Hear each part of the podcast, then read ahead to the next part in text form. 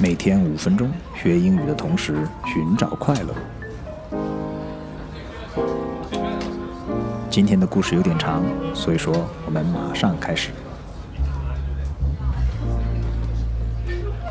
Vocabulary today: bet, bet, 打赌；bet somebody some money，和谁赌多少钱；bet somebody some money。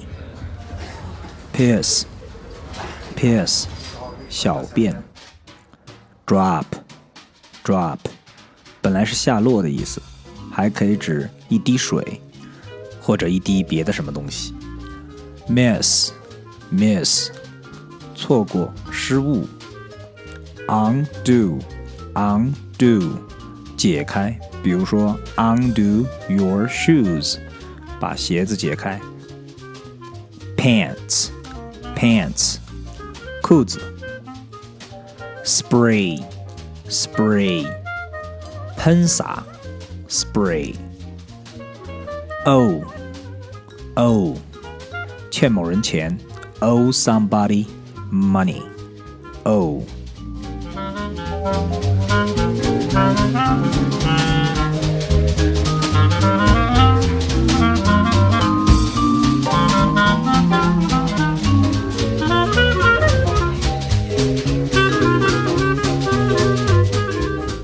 接下来这个小故事比较长，也比较奔放。A man sat down at the bar and told the bartender, I bet you $300 that I can pass into this cup all the way over there on the other side of the bar and not miss a single drop. The bartender said, there's no way you can do that.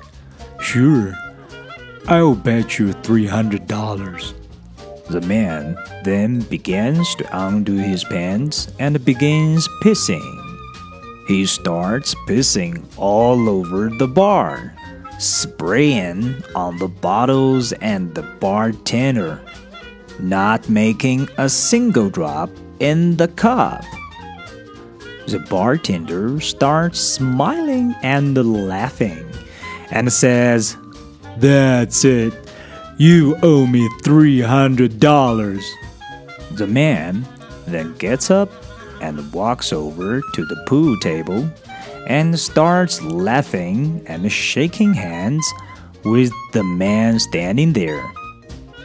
He walks back to bar, sits down, and starts laughing at the bartender and hands him the money. The bartender asks, Why are you laughing? You just lost the bet.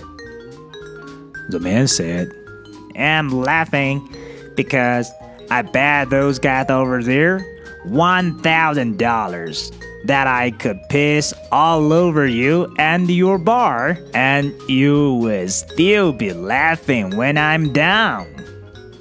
由于本期节目内容比较奔放，所以不做解释。听不懂的，请多听几遍。